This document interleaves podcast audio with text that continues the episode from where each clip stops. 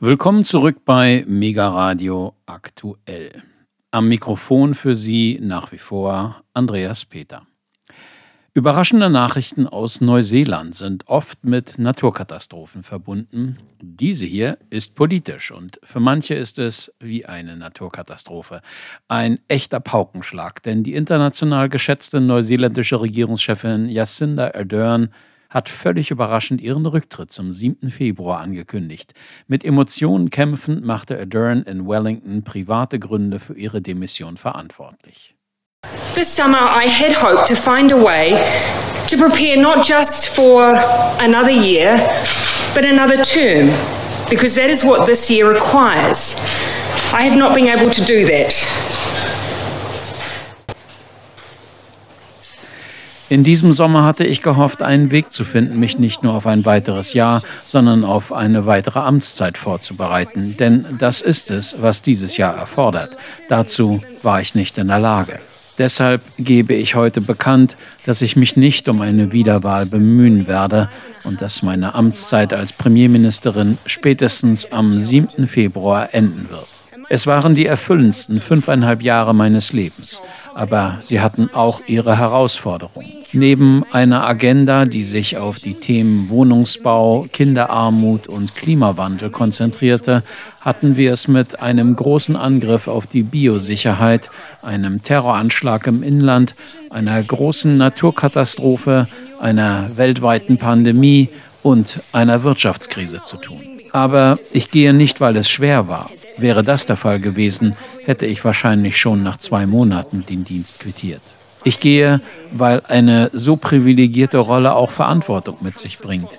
Die Verantwortung zu wissen, wann man die richtige Person ist, um zu führen und wann nicht. Ich weiß, was diese Aufgabe erfordert und ich weiß, dass ich nicht mehr genug im Tank habe, um ihr gerecht zu werden. So einfach ist das. Wir haben in den letzten fünf Jahren sehr viel erreicht und darauf bin ich sehr stolz. Beim Klimawandel haben wir einen grundlegend anderen Standpunkt eingenommen als zuvor, mit ehrgeizigen Zielen und einem Plan, um sie zu erreichen. Wir haben die Statistiken zur Kinderarmut umgedreht und die Sozialleistungen und den staatlichen Wohnungsbestand so stark erhöht wie seit vielen Jahrzehnten nicht mehr. Wir haben den Zugang zu allgemeiner und beruflicher Bildung erleichtert. Wir haben die Löhne und Arbeitsbedingungen der Arbeitnehmer verbessert und uns auf eine hochqualifizierte Wirtschaft mit hohen Löhnen umgestellt.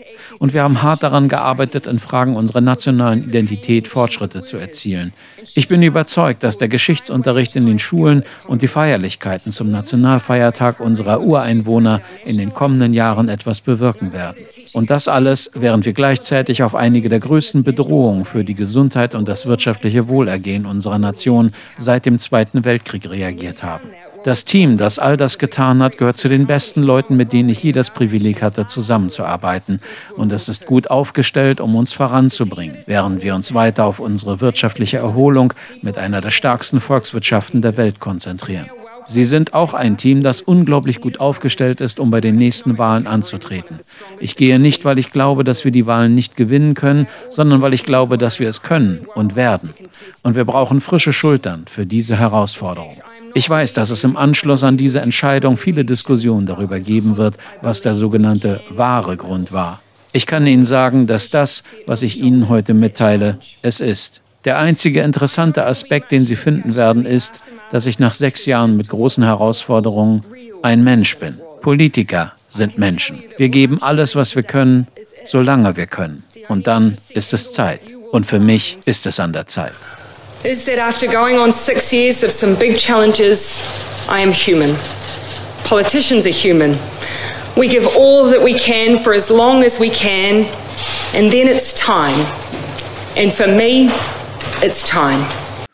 Dann wandte sich Jacinda Ardern an ihren Sohn Neve. Mami werde bei seiner Einschulung dabei sein. Und sie wandte sich an ihren Lebensgefährten und richtete an ihn den Satz: Clark, lass uns endlich heiraten. Jacinda Ardern hofft, dass sich innerhalb der regierenden Labour-Partei schnell ein Interimsnachfolger für sie finden wird, sodass dem Land Neuwahlen erspart bleiben, denn regulär wird in Neuseeland ohnehin im Oktober gewählt.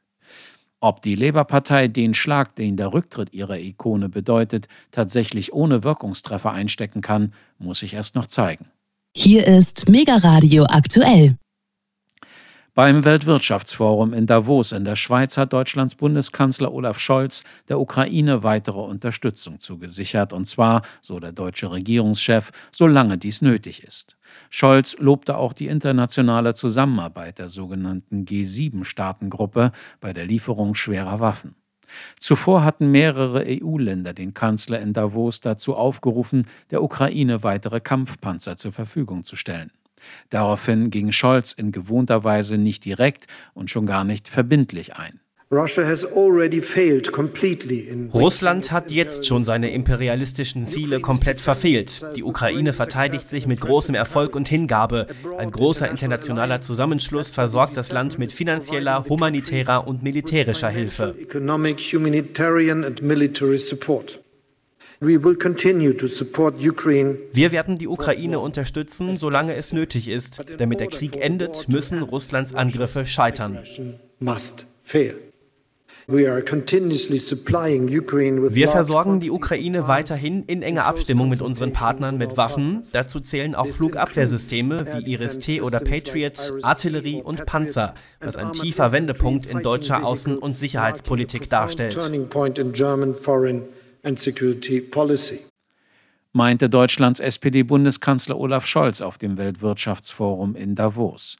Im Gegensatz zu ihm ist die Vorsitzende des Verteidigungsausschusses im Deutschen Bundestag, die FDP-Bundestagsabgeordnete Marie-Agnes Strack-Zimmermann, dafür bekannt, aus ihrem Herzen keine Mördergrube zu machen, sondern es im wahrsten Wortsinn auf der Zunge zu tragen. Es darf angenommen werden, dass die Forscherart von Frau Strack-Zimmermann für den eher hanseatisch nüchternen Scholz wie eine fortdauernde Folter wirken muss. Doch das hat die resolute FDP-Politikerin noch nie daran gehindert, dem Kanzler mit ihren fortwährenden Forderungen nach deutschen Panzern für die Ukraine gehörig den Tag zu vermiesen. So auch gestern wieder, als sie gegenüber dem ZDF kurz nach der Rede von Scholz in Davos eine weitere rhetorische Salve auf den Kanzler und seinen neuen Verteidigungsminister abfeuerte. Da ist Bewegung drin. Es ist immer bedauerlich, dass man immer schieben, schieben, schieben muss. Ich bin vorsichtig optimistisch. Der zukünftige neue Verteidigungsminister könnte sehr schnell unser Herz erobern, wenn er quasi mit seiner Ankunft diesen Schritt mitgehen würde. Die zur Schau gestellte harte Schale von Frau Strack-Zimmermann bekommt allerdings schnell feine Haarrisse, wenn man sie auf ihre Mitgliedschaften beim Förderkreis Deutsches Heer und der Deutschen Wehrtechnischen Gesellschaft anspricht und dabei Zweifel äußert, ob diese Nähe zur Rüstungsindustrie keinen Interessenkonflikt mit ihrer Funktion als Vorsitzende des Verteidigungsausschusses im Bundestag darstellt, der immerhin über milliardenschwere Rüstungsprojekte entscheiden muss. Das weist sie regelmäßig offensichtlich beleidigt von sich mit Sätzen wie Wir sind als Verteidigungsausschuss in Verantwortung, die Bundeswehr gut auszurüsten, und wenn man auf diesen Ebenen nicht mehr diskutieren kann, wo soll man dann diskutieren? Jeder, der das verknüpft nach dem Motto, die Strack-Zimmermann findet Krieg ganz toll, weil jetzt die Wehrindustrie endlich Geld verdient und ihre Waffen verkauft, greift meine Integrität an. Umgekehrt hält Frau Strack-Zimmermann solche Differenzierungen manchmal für nicht erforderlich, wenn es um Politiker geht, die fordern, wieder der Diplomatie mehr Gewicht zu verleihen.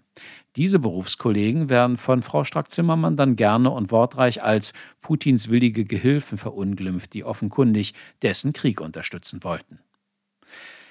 Wenn es um Doppelstandards geht, dann steht auch die Online-Enzyklopädie Wikipedia immer wieder in der Kritik, die von frustrierten Nutzern unter anderem den bitterbösen Spitznamen Adminpedia erhalten hat, weil sogenannte Administratoren vor allem bei politisch leidenschaftlich kontrovers diskutierten Themen und Artikeln gerne mal ihre persönlichen Sichtweisen zum Maßstab machen und beispielsweise transatlantische Narrative in Artikeltexten vor Kritik dadurch in Schutz nehmen, dass Änderungen der Artikel immer wieder rückgängig gemacht, Artikel für Veränderungen gesperrt oder Nutzer kurz und bündig gesperrt werden. Doch das sind nicht die einzigen Probleme, mit denen das kostenlose Portal zu kämpfen hat. Am 15. Januar 2001 ging Wikipedia erstmals online. Der Name setzt sich aus den Begriffen Wiki, was hawaiianisch ist und schnell bedeutet, und Enzyklopädia, was englisch ist und Enzyklopädie bedeutet, zusammen. Deshalb wird weltweit am 15. Januar der Wikipedia-Tag begangen. Die deutsche Presseagentur dpa startete anlässlich dieses Tages eine kleine Straßenumfrage. Also ich benutze Wikipedia öfter, für, auch für Schulvorträge und ähnliches. Aber ich finde halt auch, dass die Seite sehr schwer formuliert ist und man deswegen als Schüler teilweise die Texte auch noch nicht ganz versteht. Also ich finde Wikipedia an sich sehr hilfreich, aber man muss es immer kritisch hinterfragen, da jeder einen Artikel erstellen kann. Wenn ich neue Begriffe google, schaue ich mir Wikipedia-Artikel an, aber auch andere Artikel. Für alle möglichen Arten von Recherche ist immer gut, wenn man irgendwo was beisteuern kann. Also ich bin dann auch immer der, der sein Handy zückt und schnell auf Wikipedia guckt, wenn gerade irgendwas im Gespräch aufkommt. Der erste Wikipedia-Eintrag stammte übrigens von Gründer Jimmy Wales und lautete schlicht und ergreifend Hello World, Hallo Welt. 2019 existierten schon 50 Millionen Artikel in rund 300 Sprachen. Hier ist Mega Radio aktuell. Wir bleiben in der bunten Welt der internationalen Gedenktage. Gestern war beispielsweise der Welttag des Schneemanns. Ja, Sie haben richtig gehört. Und Sie glauben es wahrscheinlich nicht, aber wir sind mitten im Winter. Doch viele stellen sich angesichts des Wetters die bange Frage, hat der Schneemann überhaupt noch eine Zukunft? Auf den Skipisten kommt mehr und mehr Kunstschnee zum Einsatz und für die Biathlon-WM in Oberhof lagern riesige Mengen an Schnee in einem Depot. Wir hatten uns hier bei Mega Radio aktuell in dieser Woche mit Andreas Friedrich vom Deutschen Wetterdienst darüber ausgetauscht, ob Wintersport ohne Winterwetter überhaupt noch eine zulässige Bezeichnung ist.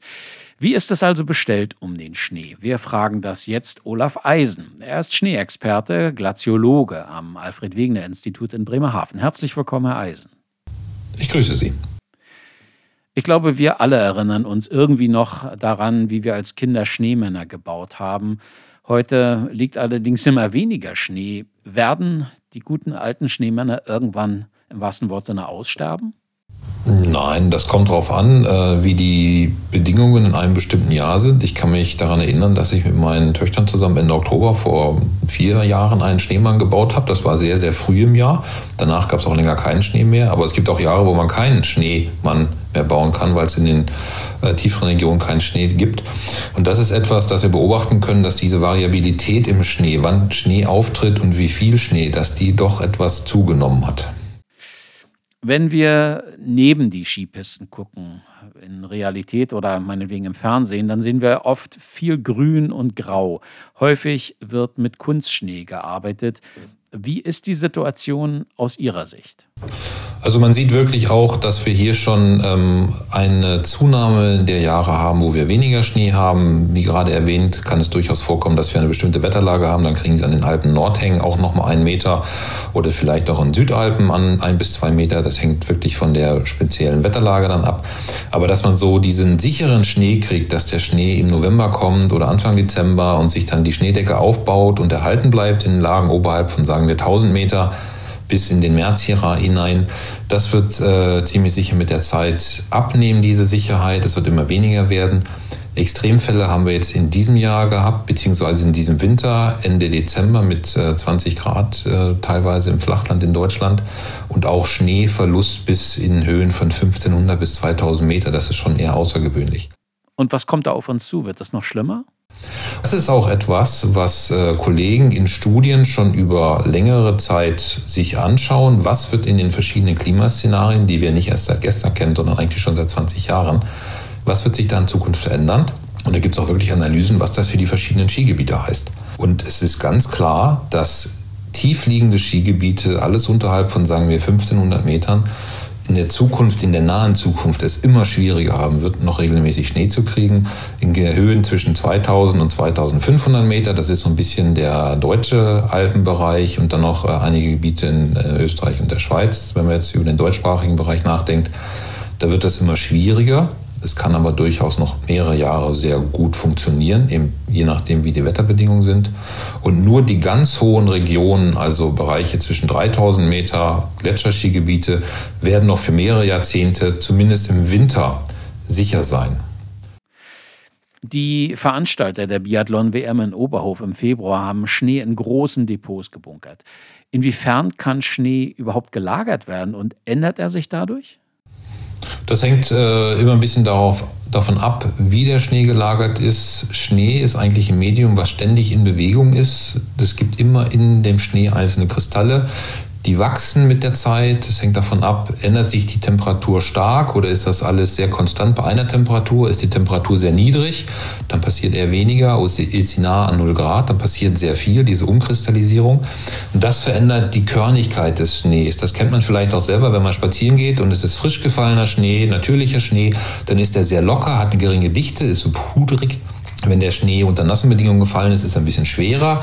Und wenn man dann vielleicht einen Schnee hat, der vier, sechs Wochen alt ist, dann ist der meistens so ein bisschen grieselig, pappt nicht mehr richtig zusammen. Aus dem lassen sich nicht mehr so einfach ähm, Schneebälle oder auch Schneemänner formen. Und das ist natürlich auch etwas, was für den Biathlon ähm, eine Rolle spielt. Und da gibt es natürlich dann wiederum technische Möglichkeiten, das zu planieren und den Schnee so zu verdichten, was wahrscheinlich dann für die Sportlerinnen und Sportler noch ausreicht.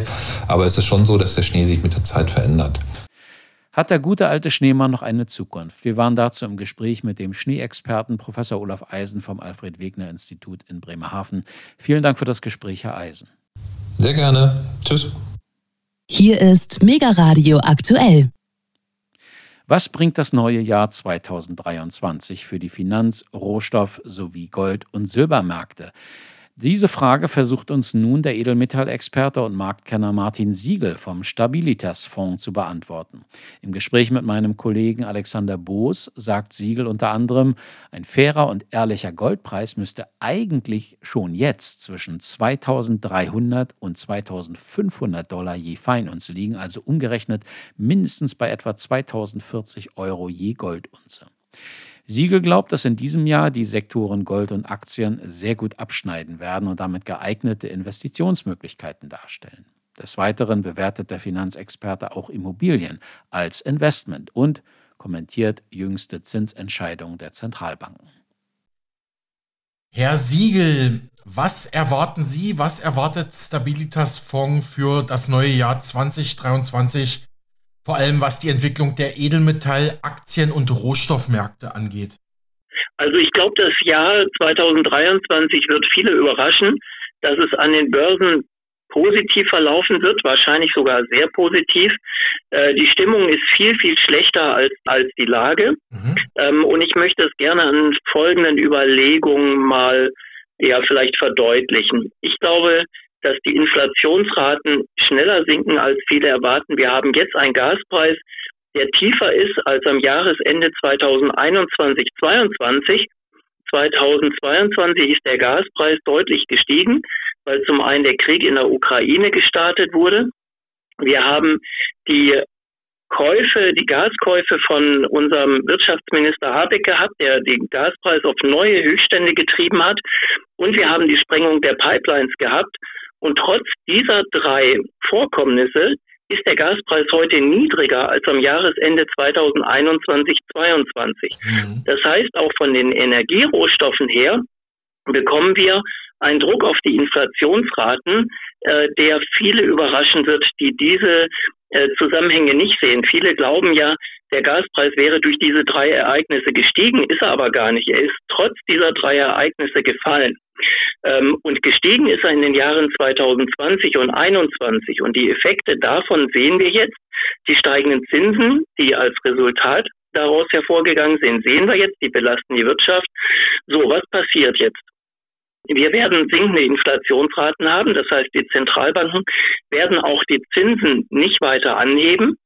Geld wird ohne Ende zur Verfügung gestellt durch neue Rettungspakete, Klimapakete und vielleicht auch, ähm, ja, was auch immer. Und dieses Geld wird an den an den normalen Wirtschaftsmärkten gar nicht gebraucht, ähm, weil der Wirtschaft geht's ja nicht wirklich gut. Hier hakt es überall. Lieferketten sind ausgefallen und so weiter, so dass dieses Geld in die Finanzmärkte strömen wird. Und jetzt komme ich zum eigentlichen Punkt. An den Finanzmärkten werden die Aktien steigen. Die Immobilien werden nach einer relativ kurzen Pause sich in den Preisen wieder erholen. Und ich sehe auch sehr, sehr positive Zeichen dafür, dass die Edelmetallmärkte deutlich zulegen werden. Und hier wird wahrscheinlich Gold als größtes Edelmetall erstmal bevorzugt und das äh, spekulativere Silber wird dann folgen. Hm, sehr interessant. Herr Pollett von Degussa Goldhandel sagte im Interview mit uns vor wenigen Tagen, auch er sieht die gesunkenen Rohstoffpreise als eine mögliche Ursache für einen möglichen Rückgang der Inflation in diesem Jahr. Also da sich auf jeden Fall Überschneidungspunkte. Allerdings hat Herr Pollett da nochmal eine Unterscheidung gemacht, gesagt, ja, also die, ähm, es gibt noch mal eine Unterscheidung zwischen Konsumgüter und Verbraucherpreise. Ich hoffe, ich bin da jetzt ökonomischer Laie jetzt richtig. Und er sieht das schon, was, was jetzt die, die Belastung der Konsumenten betrifft, da sieht er schon noch weiter Inflationsentwicklung, aber was die Rohstoffgüter selber betrifft, da äh, sieht er einen Rückgang der Inflation. Können Sie mir helfen, Herr Siegel, habe ich das richtig verstanden? Also wenn wir die Rohstoffpreise an den internationalen Märkten uns ansehen, haben wir in vielen Bereichen schon rückläufige Kurse seit über einem Jahr. Also die irgendwann mal gestiegenen Bauholzpreise, die ja auch durch die Medien gegangen sind, befinden sich seit über einem Jahr auf dem Rückzug ähm, die Preise für Eisenerz, für Stahlerzeugnisse, ähm, für Gummi, für manche ähm, chemischen Vorerzeugnisse sind bereits seit über zwölf Monaten im, im Rückwärtsgang. Das heißt, von diesen Märkten aus gibt es überhaupt keinen Inflationsdruck mehr. Es gibt natürlich immer noch spezielle äh, Preise, die auch gestiegen sind. Ähm, sonst hätten wir ja auch ähm, schon deflationäre äh, Züge ähm, in unserer Weltwirtschaft. Ähm, dies Ganze, was in den Jahren 2020 und 2021 gestiegen ist, die Erholung des Ölpreises oder die gestiegenen Preise, weil die Lieferketten gerissen sind, weil Corona-Maßnahmen durchgedrückt wurden, um die die Wirtschaft abgewürgt haben. Diese Entwicklung, die führt jetzt dazu, dass die Konsumentenpreise noch nicht sinken, sondern sogar noch weiter ansteigen. In manchen Bereichen gibt es auch so Erholungseffekte. Die Restaurants ähm, haben einen, einen Umsatzzuwachs im letzten Jahr von 47 Prozent gehabt. Hier werden natürlich dann, weil es wieder möglich ist und die Löcher zu stopfen sind aus den letzten Jahren, die Preise angehoben. Das drückt sich dann negativ für die Konsumenten aus. Aber von den Rohstoffen von den internationalen äh, Märkten, von den äh, Rohstoffmärkten, da gehen bereits ähm, rückläufige inflationäre Signale seit äh, teilweise seit über einem Jahr aus. Und wie schätzen Sie die Inflationsentwicklung, also äh, den Rückgang der Kaufkraft des Geldes in diesem Jahr jetzt auf Konsumentenseite ist natürlich das ähm, Entscheidende ein. Also sprich, was passiert mit meinen Euros im Portemonnaie auf dem Bankkonto? Wird der Euro an Wert verlieren in diesem Jahr?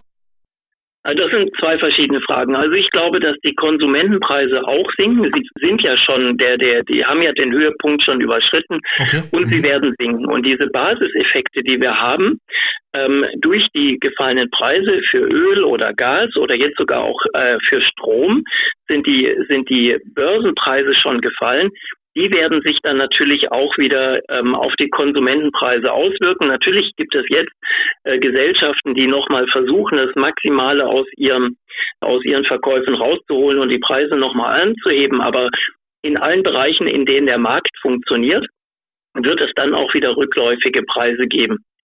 Die zweite Frage ging nach dem Euro äh, und dem Dollar. Ich glaube nicht, dass es einen wesentlichen Unterschied zwischen diesen beiden Währungsräumen gibt. Die Amerikaner sind im Zinszyklus ein bisschen vorangelaufen, aber der Dollar vorübergehend mal stärker. Jetzt haben die Europäer nachgezogen. Das hat sich dann schon wieder negativ auf den Dollar ausgewirkt. Ich glaube, es wird so immer wieder Schwankungen zwischen diesen Währungsräumen geben. Was wir immer noch so ein bisschen im Hinterkopf haben, ist die Politik der Deutschen Bundesbank verglichen mit der Politik der Federal Reserve so aus den 60er, 70er Jahren. Hier war es so, dass die Federal Reserve die Geldhähne stärker aufgedreht hatten als die Deutsche Bundesbank. Und deswegen war damals der US-Dollar im Vergleich zur D-Mark immer die schwächere Währung über längere Zeit. Das hat sich aber mit der Gründung der EZB gewandelt. Wir haben jetzt einen ebenso schwachen Währungsraum mit einer ebenso schnell steigenden Geldmenge in Europa wie in den USA, so dass es hier keine längerfristigen Trends mehr zugunsten des US-Dollars oder zugunsten des Euros gibt. Und es gibt zwei schwache Währungen, die gegenseitig ab, sich, sich äh, abwerten. Und mal ist der eine Währungsraum schwächer, mal der andere. Vorübergehend hat es so ausgesehen, als ob die Spannungen in Europa größer sind im Währungsraum. Aber man darf nicht vergessen, die, der amerikanische Haushalt ist mit 30.000 Milliarden US-Dollar verschuldet und diese Schulden müssen bei steigenden Zinsen bedient werden. Das heißt, auch die Amerikaner können keine restriktive Geldpolitik fahren, sondern sie müssen die Geldhähne wieder aufdrehen, den Dollar schwächen, neues Geld drucken, um die Schulden bedienen zu können. Herr Siegel, was sind Ihrer Analyse nach die größten Hindernisse und Schwierigkeiten für Kapitalanleger im, im neuen Jahr 2023? Also ich glaube, dass es keine wesentlichen Probleme geben wird. Ähm, man muss natürlich manche Bereiche vermeiden. Das Sparbuch muss man immer noch vermeiden, weil 0% Zinsen bei 5% oder 6% Inflation, selbst wenn die Raten sinken, sind eben 5 oder 6% Kaufkraftverlust. Äh, und das macht keinen Sinn, Geld auf dem Sparbuch zu haben. Man darf auch keine Anleihen haben, weil bei steigenden Zinsen bedeuten Investitionen in Anleihenkurs Verluste. Das heißt, man muss klassisch ähm, auf die Sachwerte ausweichen. Die Aktien sind attraktiv bewertet. Viele Unternehmen erwirtschaften hohe Gewinne, zahlen hohe Dividenden. Und die Stimmung an den Börsen ist noch negativ oder noch relativ ähm, gedrückt, dass es hier gute Einstiegskurse gibt. Ähm, bei den ähm, Immobilien ist es tatsächlich auch so, dass hier die Preise sinken durch die gestiegenen Zinsen. Natürlich habe ich Probleme bei der Finanzierung, ähm, aber es gibt immer noch genügend Geld und wenn die Renditen wieder steigen, weil zum Beispiel auch die Mieten jetzt nachziehen und ansteigen, dann äh, rechnen sich die Immobilien auch bei steigenden Zinsen wieder besser. Das heißt, ich sehe auch hier die Talsohle demnächst erreicht. Ähm, und sehr positiv bin ich für die Edelmetalle gestimmt, die in den letzten Jahren vernachlässigt wurden. Gold befindet sich ja immer noch ja über zehn Prozent unter dem Allzeithoch, während die Aktien äh, in den letzten Jahren immer neue Höchststände erreicht haben äh, die Immobilienpreise ebenfalls neue Höchststände erreicht haben, ist Gold doch jetzt einige Jahre zurückgeblieben, so dass ich hier die größten Chancen aktuell sehe. Mhm. Und analog die Frage, was sind Ihrer Analyse nach die größten Hindernisse, Schwierigkeiten für Edelmetallanleger und Halter im neuen Jahr? Ähm, die Risiken bleiben natürlich dieselben. Das sind staatliche Eingriffe, wie zum Beispiel Goldhandelsverbot, Goldbesitzverbot. Mhm. Ähm, und wir sehen ja einen weltweiten Trend zu totalitären sozialistischen Regierungen. Auch Europa geht diesen Weg leider durch immer weitere Vorschriften, durch immer weitere Einschränkungen und ähm, durch natürlich eine katastrophale Verschuldungspolitik mit Haftungen im EU-Raum, die unüberschaubar wird. Und die Risiken daraus sind natürlich enorm, dass irgendeine Regierung auf die Idee kommen kann, mit, mit Steuer, Besteuerung und so weiter. Und weil Gold immer eine Fluchtmöglichkeit ist aus einem Währungssystem heraus, ähm, haben alle totalitären Regierungen in der Welt immer angestrebt, den Goldbesitz oder den Goldhandel zu verbieten ähm, oder extrem hoch zu besteuern. Und das sind die größten Gefahren für die Edelmetallanleger. Herr Siegel, dem Handelsblatt sagten Sie vor wenigen Tagen, ein langfristig fairer Preis, ein langfristig fairer Goldpreis müsste bei 2300 Dollar je Unze liegen. Herr Pollert von Degussa kann sich vorstellen, dass Gold in diesem Jahr tatsächlich mal die, zumindest erstmal die 2200 US-Dollar je Unze Marke knackt. Herr Siegel, also wie schätzen Sie die Analyse vom, oder die Einschätzungen vom Kollegen ein und warum sehen Sie den Goldpreis perspektivisch dort, also bei 2300 Dollar in diesem Jahr? In welchen Faktoren machen Sie das fest? Also ich mache es eigentlich nicht zeitlich fest. Ähm, mhm. Ich sage, der Goldpreis müsste heute irgendwo zwischen 2300 und 2500 Dollar stehen, um den Markt langfristig zwischen Angebot und Nachfrage auszugleichen.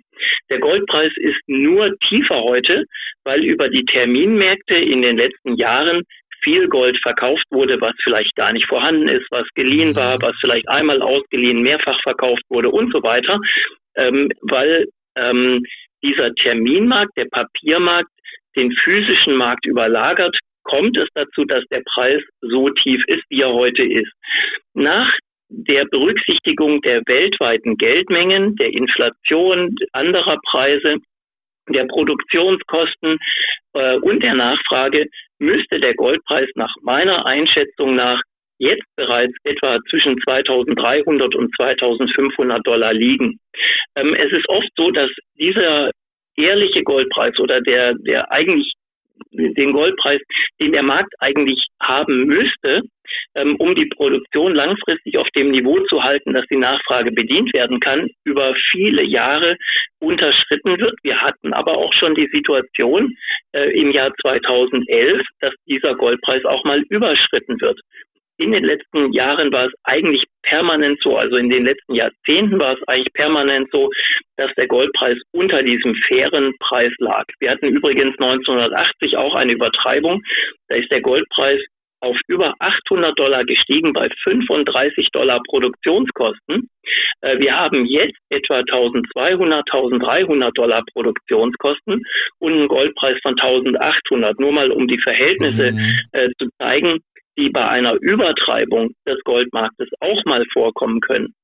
Und ich denke, ähm, durch die gestiegenen Produktionskosten durch die gestiegene Nachfrage, durch die Erhöhung der Geldmengen, dieses Geld muss irgendwann irgendwo hin. Das kann nicht immer in, in zinslosen Sparbüchern liegen bleiben.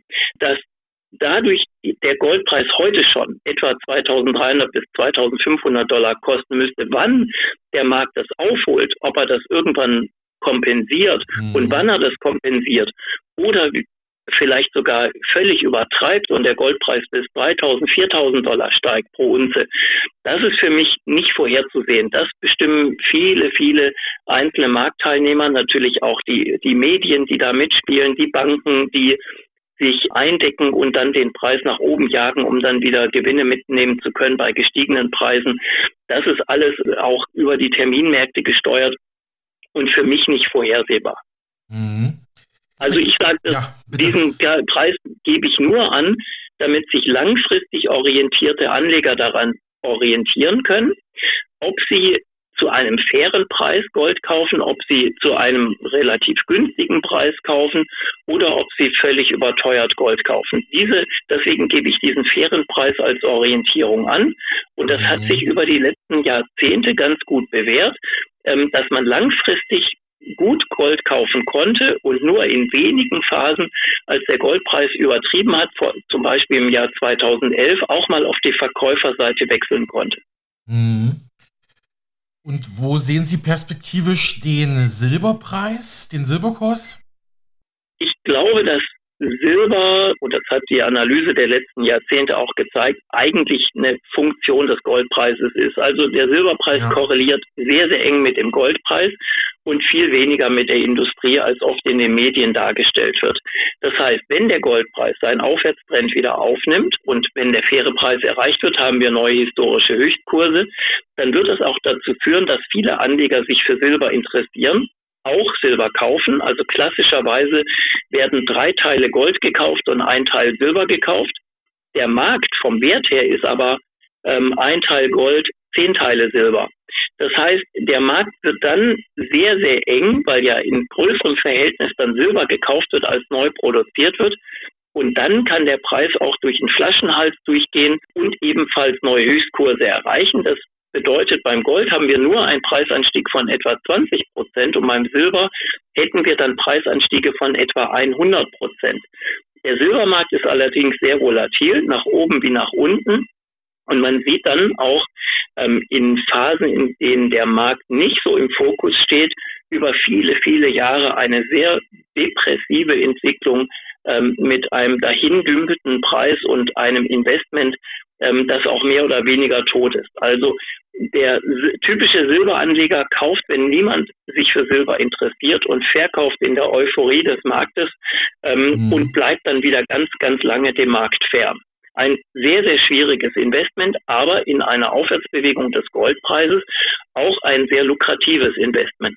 Mhm. Gold und Silber sind ja indirekt miteinander verzahnt. Herr Siegel, habe ich Sie gerade richtig verstanden, ähm, dass aufgrund der neuen Entwicklung auf den Märkten auch Immobilien wieder eine relativ gute Investition sind? Also, weil meine nächste Frage ja lautet, was sind im neuen Jahr gute Investments? Da hatte ich jetzt mal Gold, Gold, Silber, gewissen Aktienwerten gefragt und Immobilien hatte ich eigentlich eher als schlechte Investitionen eingeordnet. Ist das jetzt obsolet? Also ich glaube, dass von diesen drei Investmentkategorien Gold und Aktien in diesem Jahr weitaus besser sich entwickeln werden als Immobilien, weil die Immobilien eben ähm, durch diese sehr, sehr stark gestiegenen Preise in den letzten Jahren äh, teuer bewertet sind und weil die Immobilien natürlich das Problem haben äh, der Finanzierung bei steigenden Zinsen. Und ich glaube tatsächlich, dass von diesen drei Sektoren Gold und Aktien ähm, in diesem Jahr sehr gut performen werden, Immobilien aber auch irgendwann im Jahresverlauf, vielleicht zum Jahresende, den Boden sehen werden und natürlich das wären dann die tiefsten Preise für die nächsten Jahrzehnte, ähm, natürlich auch wieder ein Investment sind. Man muss ja immer antizyklisch in die Märkte hineingehen. Ähm, und die Immobilienpreise, wenn sie denn deutlich fallen sollten in diesem Jahr, ne, so ganz viel sind sie noch gar nicht gefallen, ähm, dann wären das natürlich auch wieder gute Kaufgelegenheiten. Also ich würde den Immobilienmarkt nicht vernachlässigen. Hm, und nochmal die Frage, was wären gute Unternehmen, was wären gute Aktien, wo man in diesem Jahr reingehen müsste? Ihre Analyse. Also ich würde auf die äh, großen, sicheren Gesellschaften setzen, die ein ähm, gutes Geschäftsmodell haben, die, die man quasi immer braucht. Ähm, das sind Konsumgüterhersteller, das sind ja zum Beispiel die, die Deutsche Post, die Rekordgewinne erwirtschaftet und äh, Dividenden bezahlt. Also alles, was eine Dividende über vier Prozent bezahlt, ist bei ähm, in diesem Umfeld der niedrigen Zinsen ähm, eigentlich ein gutes Investment und dann muss man sich halt die Bewertung der Gesellschaften ansehen und wenn man dann sieht, dass viele Gesellschaften deutlich niedriger bewertet sind, obwohl sie Rekordgewinne erwirtschaften oder Gewinne, die in der Nähe der Rekordwerte liegen, dann sind das für mich die Top-Investments. Und was wären schlechte Investments aktuell und in, jetzt im, in den nächsten Monaten? Ja, es bleiben die, die Anleihen und die Sparbücher. Das sind die schlechten mhm. Investments. Alles andere, ich mhm. glaube, die Aktienmärkte werden in der Breite nach oben gezogen. Äh, die Immobilienpreise werden auch nicht stark sinken und wird dann, wie gesagt, eine Kaufgelegenheit bieten. Und der Goldpreis ist nicht auf Höchstniveau und ich sehe Höchstniveaus für, für Gold, also auch ein sehr solides Investment. Mhm. Herr Siegel, Sie hatten die jüngsten Zinserhöhungen, also die jüngsten Erhöhungen des Leitzinses durch die Europäische Zentralbank EZB und durch die US-Notenbank Fed bereits angesprochen. Ja, da wollte ich auch nachfragen, welche Konsequenzen ergeben sich daraus für die Märkte, für die Wirtschaft, für die Menschen? Ja, natürlich kommt die Wirtschaft zum Stottern. Äh, die Inflation wird damit nicht bekämpft. Ich glaube, das ist äh, fast irrelevant ist, was die Zentralbanken machen. Äh, wir haben ein sehr schönes Beispiel in der Türkei. Hier hat Erdogan sich einfach durchgesetzt, hat die Zentralbank äh, mehr oder weniger gezwungen, die Zinsen zu senken, haben die auch gemacht. Und die Inflationsrate ist auch deutlich eingebrochen, parallel zu anderen Inflationsraten. Ähm, jetzt kann man ja schwer behaupten, dass die Inflation in der Türkei zurückgeht, weil die EZB die Zinsen angehoben hat äh, und die türkische Zentralbank im Gegenzug die Zinsen gesenkt hat. Also macht alles keinen Sinn. Ich glaube, dass ausgehend von den Rohstoffmärkten die Inflationsraten zurückgehen. Ganz egal, ob die Zentralbank die Zinsen dann nochmal ein, zwei Punkte erhöht oder, oder verringert. Was man tut natürlich mit steigenden Zinsen ist, dass die Wirtschaft ins Straucheln kommt. Deswegen ähm, muss man sich auch bei, bei der Aktienauswahl genau ansehen, welches Unternehmen wie von steigenden Zinsen betroffen ist. Also ein, ein Unternehmen, was dann in die Rezession geht, macht natürlich auch für, für eine Aktienanlage keinen Sinn. Ähm, ansonsten glaube ich, ähm, ganz egal, was die Zentralbanken machen, ähm, ob sie jetzt noch ein paar Schritte nach oben gehen oder nicht, der Zins Erhöhungszyklus wird in diesem Jahr definitiv zu Ende gehen, weil wir niedrigere Zinsen brauchen, um diese wahnsinnig gestiegene Verschuldung weltweit bezahlen zu können. Wir müssen ja diese Rettungspakete, Konvergenzpakete, Klimapakete, Corona-Pakete, was auch immer für Pakete oder Ukraine-Krieg-Pakete, wir müssen das ja alles finanzieren können. Und bei steigenden Zinsen äh, läuft die Wirtschaft schlechter und wenn ich es über Steuern in dieser Situation finanzieren möchte, ähm, müssen die Steuern so stark angehoben werden, dass die Wirtschaft in einer Rezession versinkt. Ähm, das kann nicht das Ziel sein. Das heißt, auch die Zentralbanken müssen die Geldhähne wieder aufdrehen, damit diese ganzen Schuldenpakete auch wieder indirekt ähm, natürlich oder fast schon direkt von den Zentralbanken finanziert werden. Und das bedeutet natürlich das, was ich ganz am Anfang angesprochen habe, die Geldhähne werden aufgedreht. Das Geld wird in der Wirtschaft gar nicht gebraucht, also geht es wieder an die Finanzmärkte. Und dann haben wir das, was wir in den letzten 20 Jahren gesehen haben, wird dann weiter fortgesetzt, dass dann die Preise in diesen Märkten, sprich Aktien, Immobilien und Gold weiter steigen. Herr Siege, Sie hatten vorhin gesagt, dass auch Privatbanken durch ihre Goldankäufe und Goldverkäufe natürlich auch den Goldpreis mit beeinflussen. Vielleicht dazu noch mal ein paar Worte. Und ja, und dann habe ich noch eine Frage zu den Zentralbanken, was Goldkäufe angeht. Also bei den Investmentbanken ist es so, dass ich nicht von Manipulation rede, sondern von Interessen. Und dass diese Investmentbanken Geld verdienen wollen. Das ist ihr Job. Und deswegen sind die Kommentare der Investmentbanken an die Öffentlichkeit immer so zu verstehen, mhm. dass sie selbst Geld verdienen wollen. Das heißt, ja. wenn äh, sehr negative Nachrichten über ein bestimmtes Produkt, ob das Gold ist oder Aktien oder was auch immer, spielt überhaupt keine Rolle, dann gehe ich davon aus, dass diese Investmentbanken genau diese Produkte kaufen wollen um dann, wenn die Stimmung viel, viel besser ist, dieses Produkt verkaufen zu wollen. Das betrifft übrigens auch den Gasmarkt. Und ich könnte mir gut vorstellen, dass viele Investmentbanken, die in den Jahren 2020 und 2021 Gas gekauft haben, diese ja, euphorische Stimmung für Gas mit äh, Allzeithöchständen, in denen Habeck, also unser Wirtschaftsminister Habeck Gas gekauft hat, auch für Verkäufe genutzt haben. So super, ist so ein tolles Geschäft gewesen. Und genau so funktionieren alle, äh, alle Märkte. Das ist äh, keine Manipulation, sondern ähm, das ist einfach nur das Vertreten ihrer Interessen. Ähm, und so schätze ich die Märkte ein. Und äh, das ist äh, und so agieren diese Investmentbanken natürlich auch an den Edelmetallmärkten. Hm, abschließende Frage, Herr Siegel. Man hört in letzter Zeit immer wieder vermehrt Presseberichte, dass auch die großen Zentralbanken, nicht nur im Westen, also nicht nur die westlichen Zentralbanken, sondern auch Zentralbanken von der Türkei beispielsweise hat man eben oder auch von Usbekistan, Indien, dass die auch vermehrt, natürlich auch China und Russland, dass die auch vermehrt Gold einkaufen für ihre staatlichen Devisenreserven. Zwei kurze Fragen dazu. Warum machen die Staaten das? Und B, wirkt sich das auch in irgendeiner Form direkt oder indirekt auf den Goldpreis aus? Also warum die Staaten das machen, kann ich nicht sagen. Also sie werden schon ihre Begründung dafür haben. Ähm, Begründungen von Zentralbanken sind auch mit Vorsicht zu genießen, weil ja sie nicht unbedingt durchschaubar werden wollen. So, jetzt kann man natürlich anfangen zu spekulieren, warum die Zentralbanken das machen. Die einfachste Begründung ist vielleicht, sie wollen mit diesem Gold symbolisch die Währungen, ihre eigenen Währungen stabilisieren, sich vielleicht ganz langfristig auf einen Goldstandard nach einer Währungsreform vorbereiten. So, das, das könnte man so als Begründung nehmen. Ich möchte allerdings anführen, dass dafür die Goldmenge, um eine Währung wirklich zu stabilisieren, in den allermeisten Fällen viel zu niedrig sind, so dass man eigentlich damit keine Währung längerfristig stabilisieren kann. Also es macht nicht wirklich Sinn, jedenfalls nicht auf dem aktuellen Goldpreisniveau. Ähm, da werden wahrscheinlich die meisten Zentralbanken bei einem Angriff auf ihre Währung nach ein, zwei Monaten schon äh, die Mittel ausgehen, selbst wenn sie alles Gold in die Hand nehmen, um damit die eigene Währung stützen zu wollen. Ähm, was war die zweite Frage? Ob diese Goldankäufe durch staatliche Zentralbanken ah, genau. auch den Goldpreis in irgendeiner Form beeinflussen? Also glaube schon, natürlich Angebot und Nachfrage reguliert den Preis.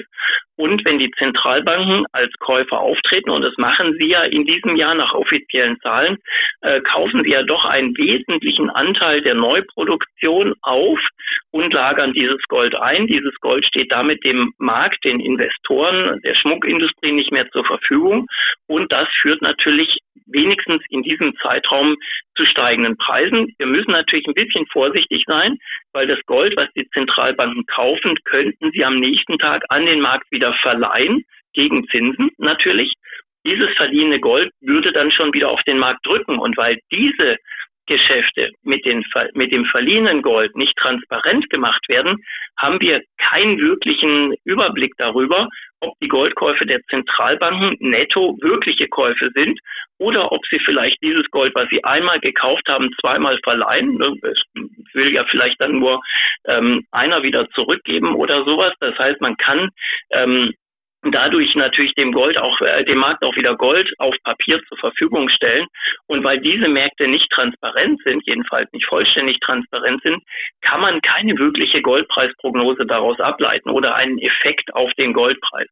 Deswegen verwundert das manchmal, ja, die Zentralbanken kaufen viel Gold, der Preis müsste steigen, tut er aber nicht.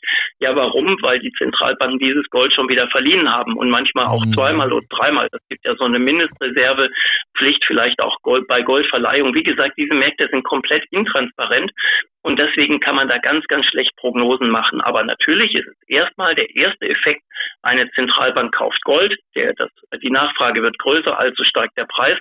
Das ist der, der normale Marktmechanismus.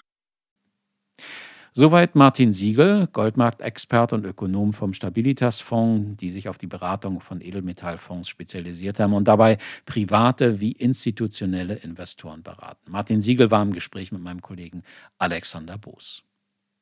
Hier ist Mega Radio aktuell. Wir wollen zum Abschluss der heutigen Sendung noch einen Blick in die Kommentarspalten internationaler Zeitungen werfen.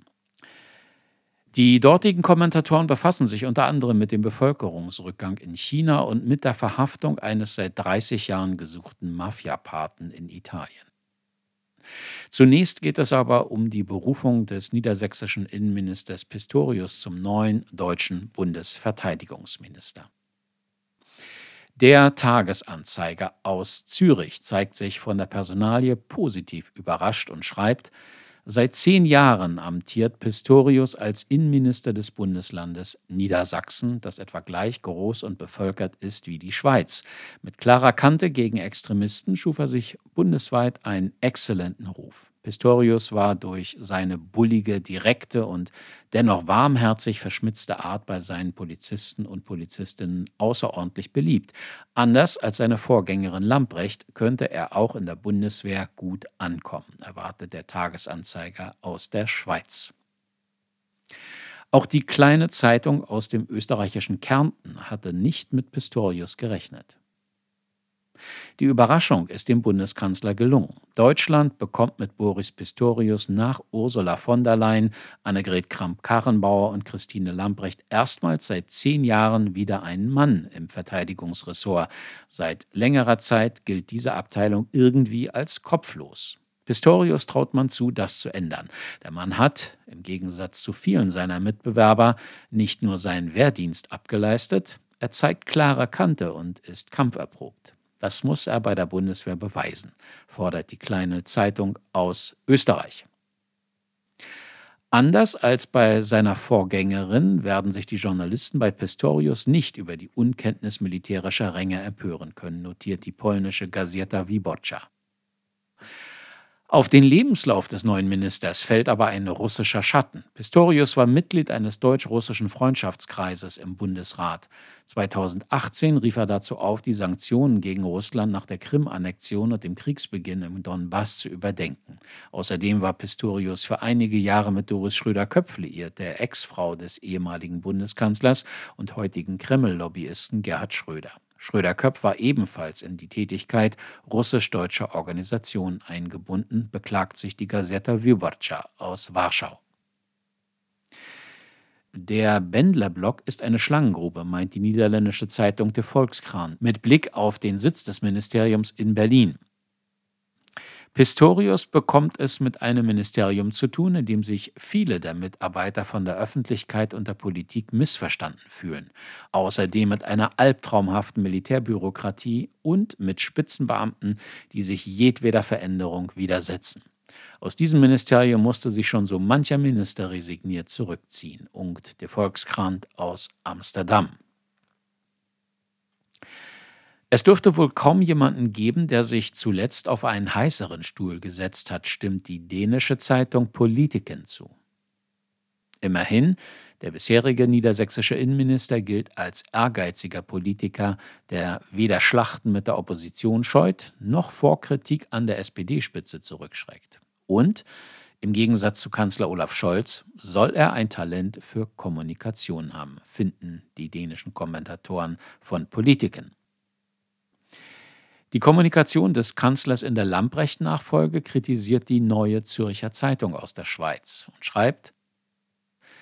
Dass die Ministerin eine überschaubare Halbwertszeit im Amt hatte, musste der Kanzler spätestens seit ihrem exzentrischen Silvestervideo wissen. Welche höhere Kanzlerrationalität, die Normalsterbliche zu verstehen zu dumm sind, hätte Scholz daran hindern sollen, seinen neuen Mann früher zu präsentieren? Oder war es so, dass Scholz doch noch keinen Nachfolger in petto hatte? So etwas will niemand zugeben, schon gar nicht Olaf Scholz. Aber die seltsame Zeitverzögerung mit dem Respekt vor der Leistung einer Ministerin zu begründen, die man unbedingt wegen erwiesener Inkompetenz loswerden musste, das ist schon kühn, notiert die Neue Zürcher Zeitung aus der Schweiz. Zu einem anderen Thema. Die Bevölkerung in China ist im vergangenen Jahr um etwa 850.000 Menschen geschrumpft der erste Bevölkerungsrückgang seit 1962. Die chinesische Zeitung Jinjianbao schreibt dazu, Jetzt muss gegengesteuert werden. Anhaltende niedrige Geburtenraten und eine immer älter werdende Bevölkerung würden ansonsten mittelfristig zu einem Mangel an Pflegekräften für alte Menschen führen. Langfristig auch generell zu einem Mangel an Arbeitskräften. Deswegen müssen wir das Land so umgestalten, dass nicht nur eine altersfreundliche, sondern auch eine geburtenfördernde Gesellschaft geschaffen wird. Der Staat muss jetzt vor allem Mütter bei der Kinderbetreuung entlasten und sie in ihrer beruflichen Laufbahn zusätzlich unterstützen, damit sich wieder mehr Frauen als momentan dafür entscheiden, Kinder zu bekommen, verlangt Jinjinbao aus Peking. Die Zeitung Mainichi Shimbun aus Japan sieht China an einem Wendepunkt. Das Bevölkerungswachstum galt immer als Motor der wirtschaftlichen Entwicklung in China. Der jetzige Rückgang bedeutet ein Ende dieser Entwicklung. Für die kommunistische Führung in Peking war das wirtschaftliche Wachstum allerdings auch immer eine Lebensversicherung für ihr politisches System. Die Frage ist nun, ob Staatschef Xi Jinping flexibel reagieren und einen Kurswechsel schaffen kann. Bei seiner Null-Covid-Politik haben die Entscheidungen zu großem Chaos in Gesellschaft und Wirtschaft geführt. Als Zentrum der weltweiten Lieferketten sollte Xi bei seinem politischen Lenken auch die Auswirkungen auf die Weltwirtschaft berücksichtigen, mahnt Mainichi Shimbun aus Tokio. Das Wall Street Journal aus New York analysiert, Jetzt, wo die Kommunistische Partei wieder mehr Kinder will, wollen die Chinesen nicht mehr. Ein Grund dafür könnte der schwindende Optimismus in Bezug auf die Wirtschaft sein. Der Anstieg des Bruttoinlandsproduktes ist im vergangenen Jahr zurückgegangen. Das liegt nicht nur an Xi Jinpings destruktiver Null-Covid-Politik, sondern auch daran, dass er stets versucht, die Wirtschaft unter strengere staatliche Kontrolle zu bringen. China war in der Lage, die zweitgrößte Volkswirtschaft der Welt zu werden, indem es das Unternehmertum seiner Bevölkerung durch Wirtschaftsreformen entfesselte. Xis Wunsch nach politischer Kontrolle von oben hat diesen Fortschritt erheblich gefährdet, meint das Wall Street Journal aus New York. Zum Abschluss der internationalen Presseschau noch zwei Stimmen zur Festnahme des italienischen Mafiabosses Matteo Messina Denaro, der sich 30 Jahre lang versteckt gehalten hatte.